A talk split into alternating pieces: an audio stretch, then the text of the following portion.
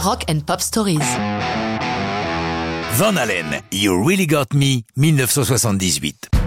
Au milieu des 70s, les frères Van Halen, Eddie à la guitare, Alex à la batterie, accompagnés de Michael Anthony à la basse et du chanteur David Lee Roth, écument tous les bars de Los Angeles où l'on peut jouer de la musique.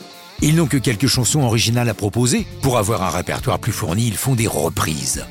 Parmi leurs préférés, celle des Kings, You Really Got Me, tient une place de choix. Pourquoi des chansons des Kings Très prosaïquement, parce que David Lee Roth possède dans sa discothèque un best-of des Anglais.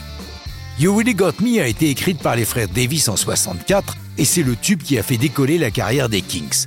Grâce à quoi À quelques coups de lame de rasoir sur la peau de leurs amplis bas de gamme, ce qui provoque ce son distordu qu'on va appeler le fuzz.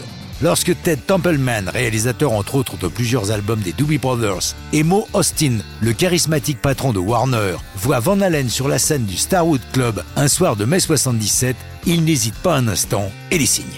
Van Halen passe deux mois, septembre et octobre 77, enfermé en studio, sous l'œil et l'oreille de Templeman. Tout est enregistré quasiment dans les conditions du live, sans overdub, chacun donnant le meilleur de lui-même, Eddie en tête, déchaîné sur sa guitare Ibanez Destroyer, au plus près du son saignant qu'ils ont en concert. C'est un total de 25 chansons qui sont issues de ces séances. Neuf d'entre elles vont constituer leur premier album. Ted Templeman croit beaucoup à leur reprise de You Really Got Me, mais il y a urgence. Il vient d'apprendre qu'un groupe potentiellement concurrent, Angel, s'apprête lui aussi à sortir une reprise de la chanson des Kings. Avant même que l'album soit totalement achevé, le 28 janvier 78, on sort à la hâte le single de You Really Got Me, immédiatement adopté avec enthousiasme par les radios.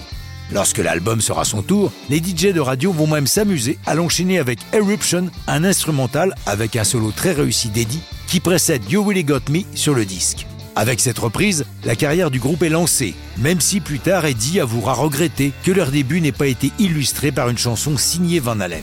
Si Dave Davis des Kings confessera ne pas aimer la reprise de Van Halen, il n'en va pas de même pour Ray, son frère. Lui déclarera que la version des Américains est supérieure à la leur, disant, je cite, Notre version est comme un avion hélice, celle de Van Halen c'est plutôt comme un chasseur à réaction.